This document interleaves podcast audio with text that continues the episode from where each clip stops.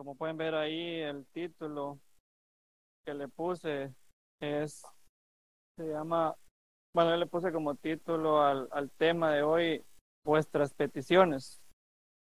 ¿La pedimos bien o pedimos mal? Antes quisiera darles un poquito de, como un testimonio de cómo el Señor trabaja. el pastor me había dicho hace unas semanas que, que si podía compartir el, el tema el día de, de, hoy. Y me confirmó en estos días que se lo podía hacer. Yo le dije que sí, que estaba bien, que ya lo tenía todo, que solo lo tenía que pasar en el, en el PowerPoint. Y, el, y vino la tormenta y se fue la luz de mi casa. Entonces yo en la noche, el, ¿qué fue eso? Fue viernes. El viernes de la noche entré un poco en ansiedad, porque si bien ya tenía algunas, eh, tenía todo en papel y ya tenía, ya tenía eh, ya tenía todo hecho así. Me faltaba pues terminar bien, bien los el PowerPoint. Entonces el sábado no había llegado la luz. Yo estaba con la esperanza de que me voy a dormir y voy a despertar y ya la luz ya está. Y no llegó la luz. Entonces estaba como que un poco de bajón de qué es lo que voy a hacer, qué es lo que voy a hacer. Y le llamé en la mañana a Will, no me contestó, porque le quería comentar la situación. Entonces algo en mi interior decía, yo estaba como que no quiero quedar mal, pero también no quiero no hacer bien, bien las diapositivas o no presentar algo bien hecho. Entonces estaba como que, ah, no va a tocar decirle igual que no voy a poder eh, compartir el, no voy a poder compartir el domingo. Pero algo me decía, no, tenés que compartir, tenés que compartir y así, y me recordaba yo que a veces Will me había compartido a mí una como de sus experiencias de, de que a veces no había quien compartiera el tema en la iglesia y era las 12, 1 de la noche, estaba así, siempre tenía algo listo, entonces dije yo, ah, pues aunque sea con un foquito con el celular y una vela y con la computadora lo que me aguante y el iPad y así, pero de que yo hago el tema lo voy a hacer, dije yo. Precisamente pensando en eso y cuando me llama Will, y le cuento la situación y le digo yo que no tengo luz, que no sé qué, y me faltan las diapositivas. Y me dice, pero si quiere, véngase para la casa y que lo termina. No, le dije yo, ya tengo ahí pensado, tal vez me voy a ir a la casa de mi papá. Pero mi papá está de visita a mi abuelo y hay un relajo ahorita que todos alegres y todo así. Entonces dije yo, no me voy a poder concentrar yo en la casa. Dije yo, en la noche lo hago con una veladora y me pongo la computadora ahí a ver cuánta batería me, me dura. Y le comenté eso a Will. Colgándome Will y me manda un texto al, ya vino la luz, me pone. Y yo, ah, señor, qué prueba me pone. Entonces, la, el tema que le puse vuestras peticiones y vamos a estar hablando en, como versículo principal en Santiago, capítulo 4, versículo 3. Si quieres vamos ahí para que entendamos un poco de lo que, de lo que trata.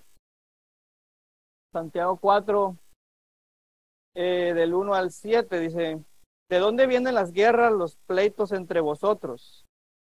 No es de vuestras pasiones las cuales combaten, las cuales combaten en vuestros miembros. Miembros se refiere al cuerpo como tal, o sea, a la, a la persona, brazos, ojos, así. O sea, versículo 2 dice, codiciáis y no tenéis, matáis y de, y ardéis de envidia y no podés alcanzar combatir, combatís y lucháis, pero no tenéis lo que deseáis, porque no pedís. Pedís y no recibís. ¿Pero por qué será? Porque pedís mal para gastar en vuestros deleites.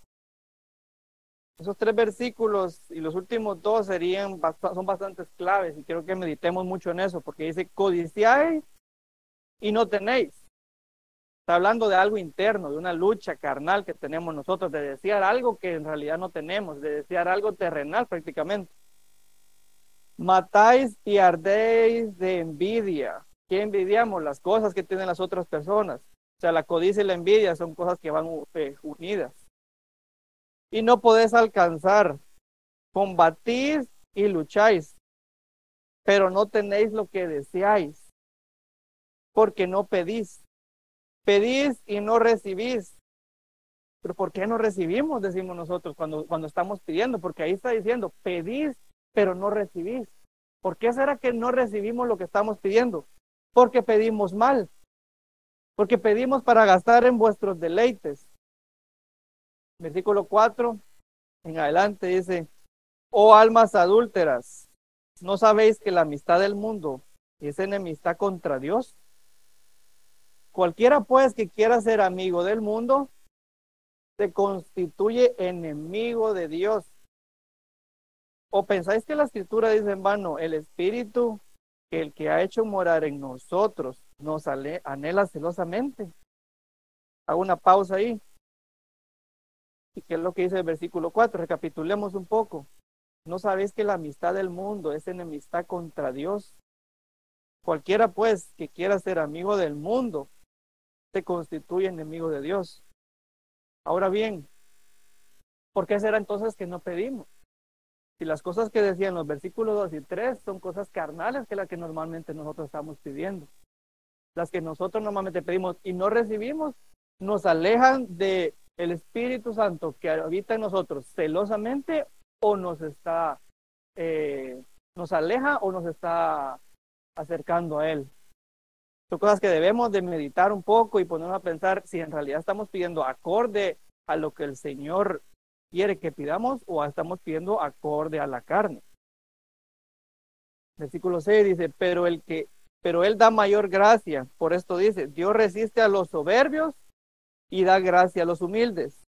Someteos pues a Dios, resistid al diablo y, huir, y huir y huirá de vosotros.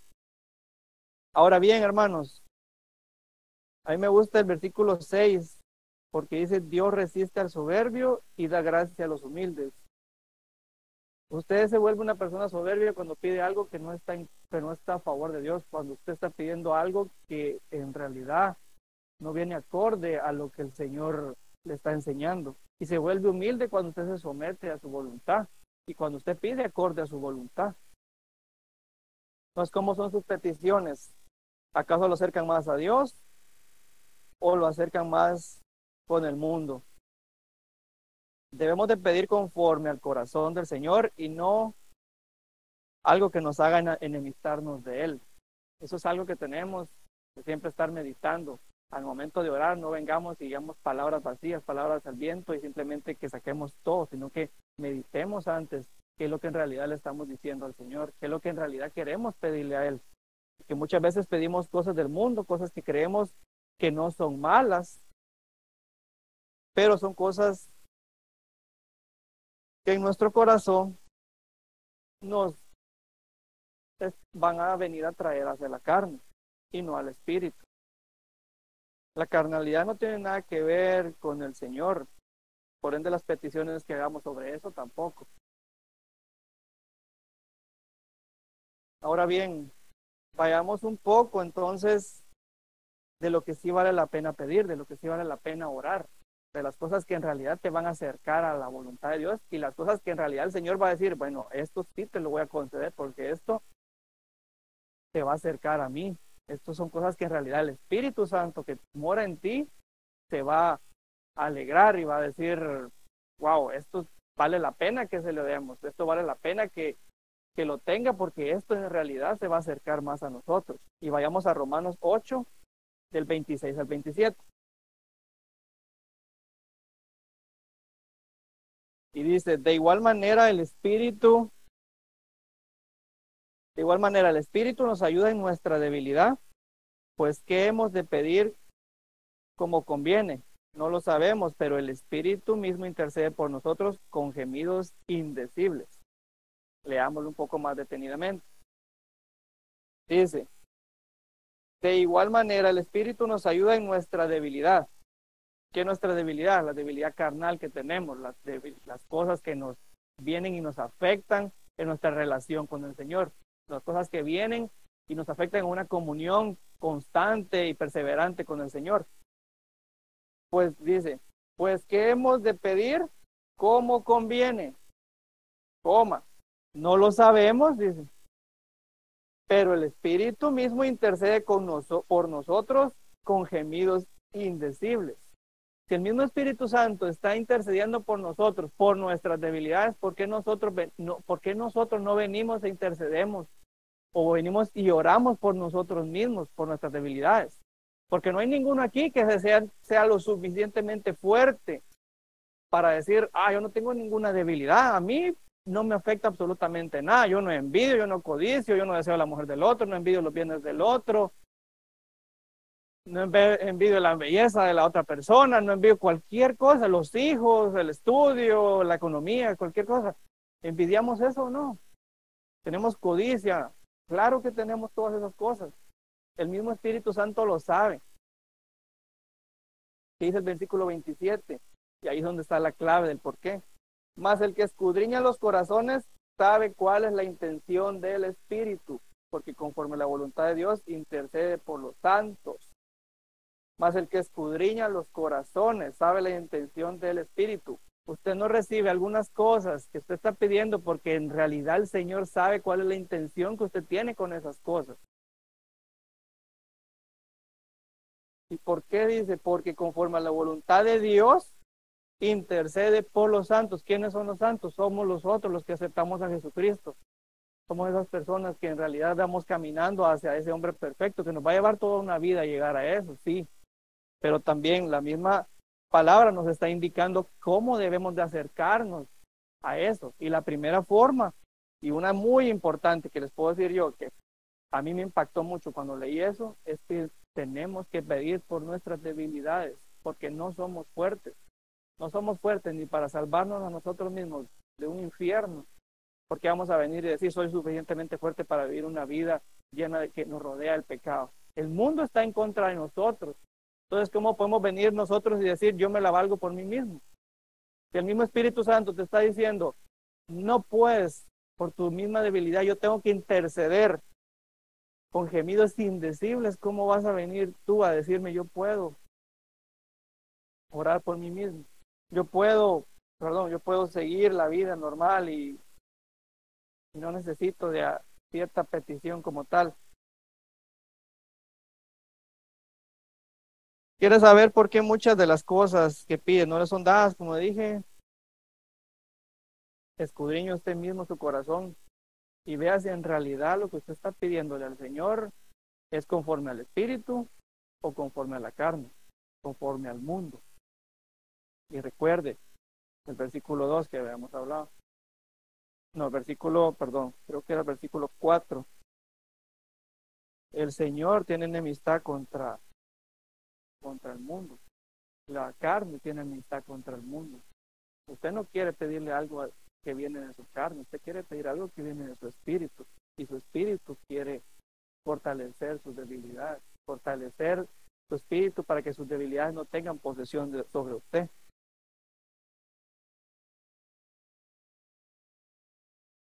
Volvamos a capítulo, a Santiago 4, versículo 5. Pensemos en esto, son, son cosas que yo sé que están bastante repetitivas, repetitivas, pero solo leamos eso y medite mucho en eso, hermano. O sea, pensáis que la escritura dice en vano, el espíritu que ha hecho morar en nosotros nos anhela celosamente. Es una pregunta. Y el Señor también está diciendo, el espíritu te anhela. El espíritu que está aquí no te quiere compartir. Tiene celo de ti, tiene celo de tu corazón. Él no quiere compartirte con la carne y no te quiere compartir con ninguna petición, porque una petición tuya se puede volver incluso un ídolo al cual vaya a compartir el amor de, de tu corazón.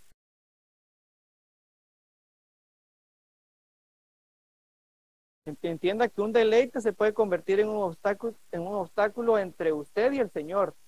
Es más, se puede convertir en, prácticamente un Dios para usted. Puede llegar a amar más a una petición, a un bien material que al mismo Espíritu Santo. Entonces, ¿por qué el Espíritu Santo que lo anhela celosamente a usted? ¿Por qué lo va a querer? ¿Por qué le va a querer compartir? ¿Le va a querer regalar algo que sabe que lo va a alejar de su presencia? No va a venir y va a hacer eso. Segundo Timoteo 3 del 1 al 4 nos dice, también debes saber esto, que en los postreros días vendrán tiempos peligrosos, porque habrá hombres amadores de sí mismos, avaros, vanagloriosos, soberbios, blasfemos, desobedientes a los padres, ingratos, impíos. Estamos hablando de hombres que, que habitan en el mundo, ¿verdad? Sin afecto natural, implacables, calumniadores, interperantes, crueles, aborrecedores de lo bueno. Versículo 4, traidores, impetuosos, infatuados y amadores de los deleites más que de Dios. Entonces, ¿por qué va a venir el Señor y te va a dar un deleite que te vaya a alejar tu amor de Él, tu amor de Él? Por eso vuelvo y repito, tenemos que examinarnos si en realidad nuestras peticiones están siendo conforme al Espíritu o conforme a nuestra carne, si están siendo un deleite que nos va a llegar dar una satisfacción o va a ser algo que en realidad nos va a acercar al Señor. No vamos a lograr nada si no examinamos eso. Y podemos llegar incluso a cierta frustración porque decimos que el Señor no me escucha, que el Señor no me escucha. Y yo oro y yo oro porque necesito esto y lo necesito y lo necesito. Pero en realidad no necesitas porque te va a acercar al Señor y va a ser algo necesario o es algo que quiere tu carne porque lo necesitas por satisfacción terrenal. Porque si es así, estás tirando tus palabras al aire. Del techo posiblemente no salen tus palabras. Porque el Señor no te va a contestar algo que no sea acorde a su palabra. ¿No es acaso orgullo lo que nos domina en el pensar que debemos de, que se deben de conceder esos deseos carnales? Entendamos un poco más sobre lo que debemos de pensar y tener guardado en el momento de pedir. Porque el Señor mismo nos dijo que tenemos que pedir, eso sí es cierto. El mismo Señor nos dijo que pedamos. Y eso lo dijo en Mateo capítulo 7, y lo podemos leer del versículo 7 al 11. Que si me gustaría que todos pudieran, los tengo aquí, pero también me gustaría que lo pudieran buscar en su Biblia.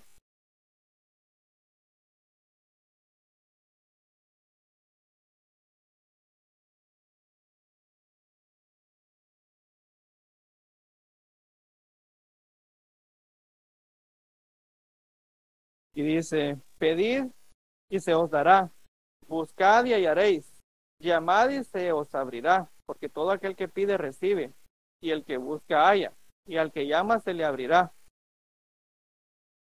¿Qué hombre hay de vosotros que si su hijo le pide pan le dará una piedra? O si le pide un pescado le dará una serpiente. Pues si vosotros siendo malos sabéis dar buenas dádivas a vuestros hijos, cuánto más vuestro Padre que está en los cielos dará buenas cosas a los que le piden.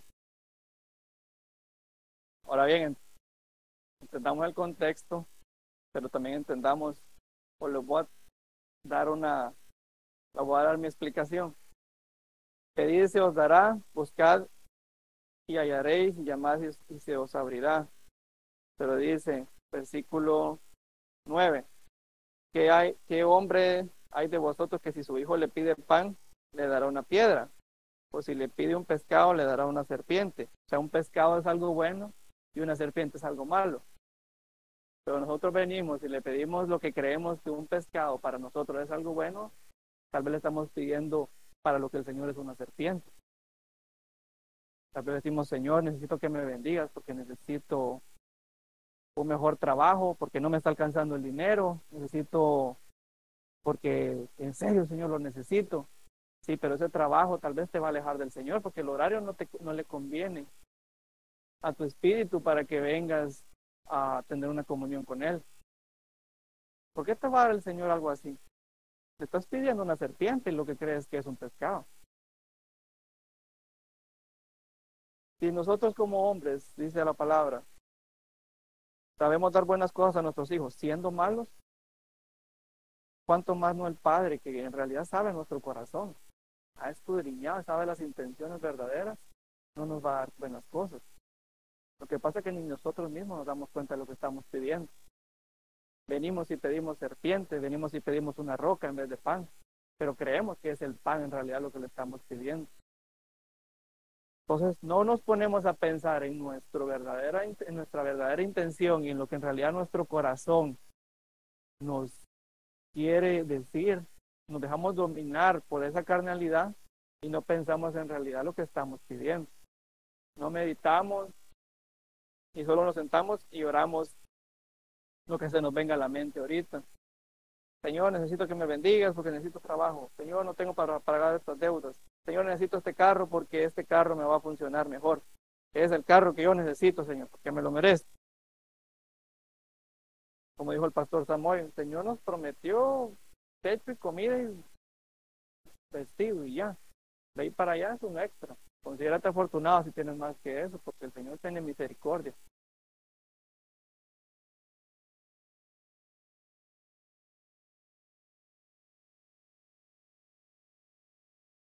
Todas las cosas que usted le pide, cree que en realidad son buenas para usted, de que en realidad escudriña su corazón, sabe que lo que pide es malo.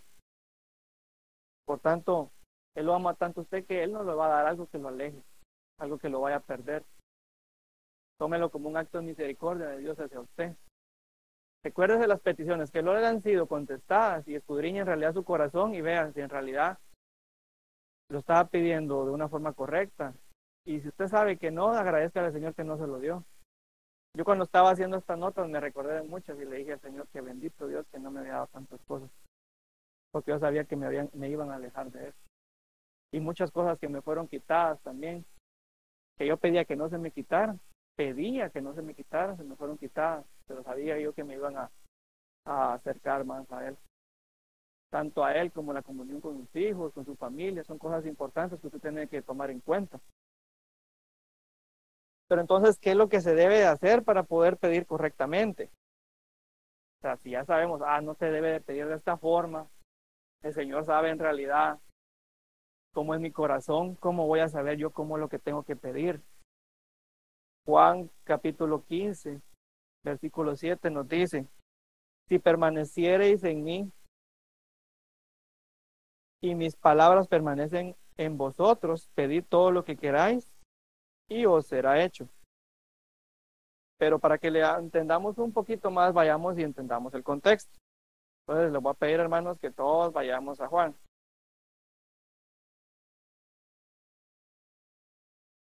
Juan capítulo 15, versículo 7.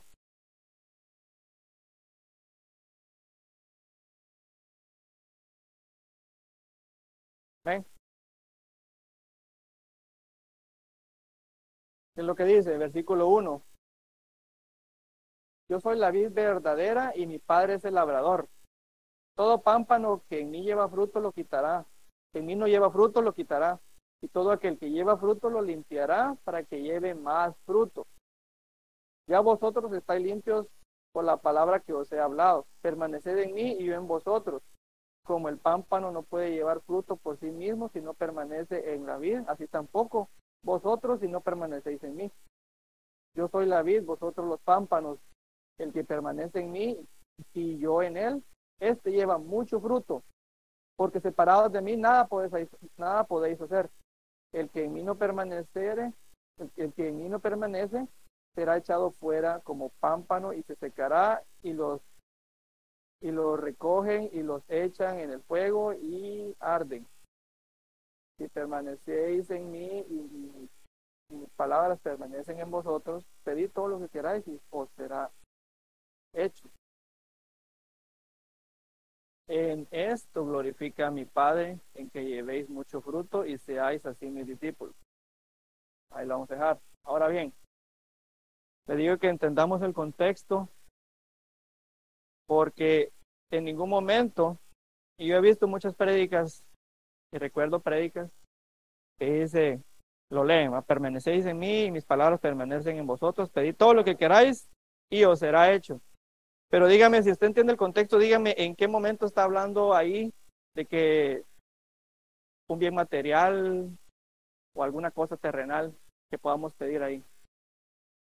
El contexto es que tenemos que dar frutos, que cerca de la vida que tenemos que estar pegados a la vid, que nosotros simplemente somos una ramita que está pegada a lo que es el Señor Jesucristo y que pegados a Él podemos dar fruto y podemos dar buen fruto. En ningún momento nos está diciendo que pidamos cosas materiales o cosas acorde a la carne. El contexto ahí es que tenemos que pedir acorde a, este tipo de versículos, a dar fruto en el Señor, a estar pegados en el Señor, a permanecer pegados a Él, a que nuestra debilidad no nos alejen del Señor, Esas son peticiones válidas que el Señor nos trae. No a venir y decir que todo lo que queráis, pedir todo lo que queráis y os será hecho. Pero todo es lo que nos imaginamos. El carro, la casa, el avión, el yate, como dijo el pastor Samoy y todo eso. Yo creo que incluso creo que leyó estos versículos. No nos dice que tengamos que pedir ese tipo de cosas. No puso ningún ejemplo ahí. Y el versículo 8 dice, en esto es glorificado mi Padre, que en que llevéis mucho fruto y seáis así mis discípulos. Tenemos que pedir ser discípulos dignos del Señor, que llevemos mucho fruto y que esos frutos glorifiquen al Señor, que nuestros actos glorifiquen a Dios Padre, no que vengamos a pedir otras cosas. Otro ejemplo sobre esto lo podemos encontrar en Filipenses 1 del 9 al 11. Y dice, y esto pido en oración, que vuestro amor abunde aún más y más en ciencia y en todo conocimiento. Cuando dice ciencia se refiere ahí a, discernimiento, a, escudriñar, a conocimiento de la palabra como tal. O sea, que no está diciendo, esto pide en oración, que vuestro amor abunde aún más. Y más en ciencia, que amemos más el, el querer saber más de la palabra y en todo conocimiento, pero también esas son cosas que tenemos que pedir. Por ejemplo, el eh, pastor eh, Will nos dijo hoy que ya vemos varios que podemos estar ingresando al, al instituto bíblico. Tenemos que querer y tener ese deseo por saber más y no venir y tergiversar la palabra, venir y, y decir cosas indebidas.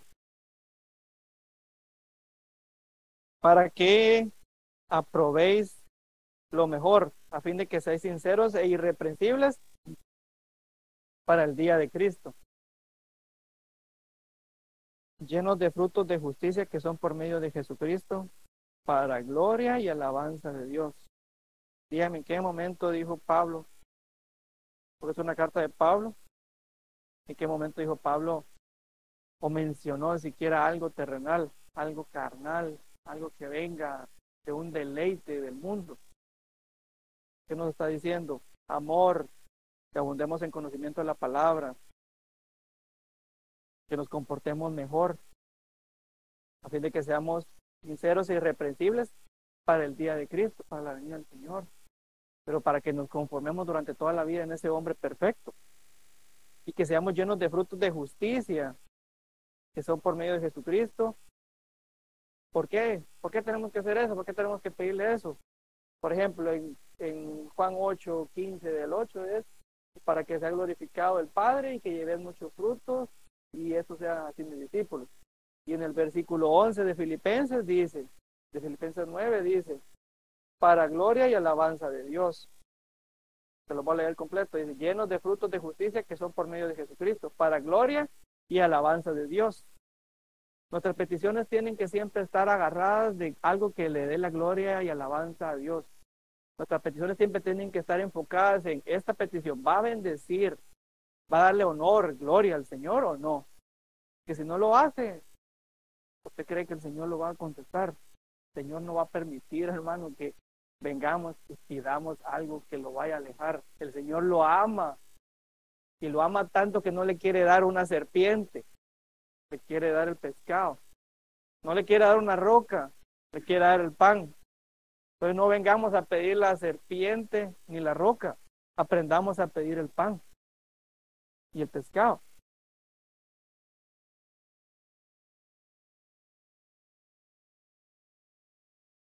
Santiago 4, 2, 3 nos dice, codiciáis y no tenéis, matáis y ardéis de envidia y no podéis alcanzar. Combatís y lucháis, pero no tenéis lo que deseáis porque no pedís. Pedís y no recibís, porque pedís mal para gastar en vuestros deleites. Que no seamos ese tipo de persona que pide así, seamos mejor dicho, como lo que nos dice en Santiago 5 del 13 al 20. Y dice, ¿está alguno de vosotros afligido? haga esta oración. ¿Está alguno alegre? Cante alabanzas. ¿Está alguno enfermo entre vosotros? Llame a los ancianos de la iglesia y ¿qué dice? Y oren por él. Entonces, si como normalmente se ponen las peticiones de oración, tenemos que hacerlo, hermano. Y yo le insisto que ahorita, y ahorita lo vamos a hacer. Dígale al hermano que está a la par suya, te amo, hermano, y al salir, al terminar, al terminar la prédica, me vas a decir tu oración, me vas a decir una petición y yo voy a orar por ti esta semana. Pero dígalo, por favor, quiero ah, que, digamos eso, quiero escuchar esas palabras así, dígale a su hermano a la par que lo ama y que esa semana va a orar por él. Y cuando termine la prédica, cuando termine ya todo eso, se va a juntar con ese hermano y va a orar por esa persona. Toda la semana, hermano. ¿Por qué? Porque vamos a empezar a hacer algo que lo que sí vale la pena y oraciones que sí valen la pena y que sí van a ser contestadas. Que dice, ¿está alguno enfermo entre vosotros? Llama a los ancianos de la iglesia y oren por él, ungiéndole con aceite en el nombre del Señor. Y la oración de fe salvará al enfermo. El Señor lo levantará y si hubiera cometido pecado, les serán perdonados. Confesaos vuestras ofensas unos a otros y orar unos por otros para que seáis sanados. ¿Qué dice después? La oración eficaz del justo puede mucho. Imagínense, a uno dice que el Señor no le va a contestar porque es muy orgulloso y al otro le dice que si es justo, la oración puede mucho, tiene mucho poder. Es una oración que en realidad el Señor se va, va, quiere escuchar, quiere contestar. Versículo 17 dice, Elías era un hombre sujeto a pasiones semejantes a las nuestras y oró fervientemente para que no lloviese. A mí me gusta el ejemplo que pone Santiago de Elías porque nosotros a veces tomamos en cuenta al, leer la Biblia o al escuchar, si no hemos leído la palabra, escuchar las historias de estos profetas y pensamos que eran, eran hombres literalmente perfectos y que no hacían nada y que eran hombres literalmente así. Y el único que fue literalmente así fue Jesucristo. Y dice, Elías era un hombre sujeto a pasiones semejantes a las nuestras y oró fervientemente para que no lloviese. Y no llovió sobre la tierra por tres años y seis meses. Y, otra vez oró y el cielo dio lluvia y la tierra produjo fruto. Y como les decía, me gusta porque da un ejemplo de que pensamos a veces que esas personas no pasaron por esas aflicciones, por esos problemas que todos nosotros pasamos. Y ese que Elías pasó estuvo sujeto a pasiones semejantes a las nuestras. O sea, tuvieron aflicciones iguales, tuvieron problemas como nosotros, tentaciones como nosotros. Y cuánta cosa usted se puede imaginar. Y se nos olvida a veces esos pequeños versículos que en realidad nos hacen ver el lado humano de estas personas que se mencionan en la Biblia. Se nos olvidan esos versículos que nos enseñan qué cosas correctas pidieron ellos y cómo contestó el Señor literalmente sus oraciones. En el momento que él dijo que dejara de, llover, que dejara de caer agua, durante tres años no hubo. Y otra vez oró y el cielo dio lluvia y la tierra produjo su fruto. Usted ve la historia de él, pasaron un momento muy difícil en, en la tierra cuando mientras él no mientras él no decía nada de eso. Y lo estaban buscando y buscando para que porque sabían, eh, Israel sabía que, que él era el que había hecho esa oración. Entonces imagínense estar prácticamente convicto de un gobierno, sabiendo que él era el que tenía la llave para que cayera, digamos, la llave del grifo del cielo, se lo puede ver así. Versículo 19 dice, hermanos, si alguno de entre vosotros se ha extraviado de la verdad y alguno le hace volver, sepa que el que haga volver al pecador del camino de su del error de su camino salvará de muerte un alma y cubrirá multitud de pecados. Hermano, ore por los pecados de su hermano. Sea intercedor de su hermano. Sepa que así como usted tiene aflicciones carnales, su hermano también las tiene. Sepa que así como usted le cuesta en sus debilidades, en sus tentaciones, a su hermano también le cuesta. No crea que, ah, yo estoy, no, es que no hay nadie como yo, que no sé qué. Es que si supieran, hermanos, cómo en realidad yo estoy, si supieran, no, es que no, hermano, viera. Es que no le puedo contar porque dije una mentirota ayer, por decir un ejemplo así. Pero es que todos estamos sujetos, como dice, como dice que Elías, así como estuvo sujeto a pasiones, así también nosotros lo estamos. Cada uno de ustedes y cada uno de nosotros está literalmente pasando por situaciones difíciles. Situaciones difíciles que nos alejan del Señor, por ser más específicos. Situaciones que nos alejan y nos hacen pecar más. Situaciones que vienen y en vez de hacernos sentir orgullosos de nosotros mismos, nos sentimos avergonzados muchas veces incluso. Entonces seamos ese hermano que dice, sepa que el que haga volver al pecador del error de su camino, salvará de muerte un alma. Y ore también por sus hermanos que están allá, por su familia que no ha aceptado a Jesucristo, ore por sus amigos que no lo han hecho, para que esa alma no se pierda, para que esos pecados queden enterrados. Esas son las cosas que el Señor va a escuchar. Esas son peticiones que van a escuchar, que el Señor escucha. Esa es obra que el Señor quiere, quiere, esos son milagros que el Señor quiere en su vida. No crea que un milagro es que se compre el carro de sueño. Un milagro es que su hermano, con el que usted oró durante varios años, venga a los pies de Cristo. Ese es un milagro. Esa es la petición que el Señor le quiere conceder.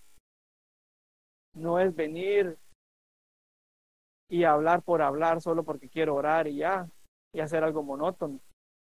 No vengamos a ser las personas que nos dicen en los primeros capítulos, en el primer versículo de Santiago 4, de donde que viene y hace tierra prácticamente con su propio cuerpo porque no puede controlarse.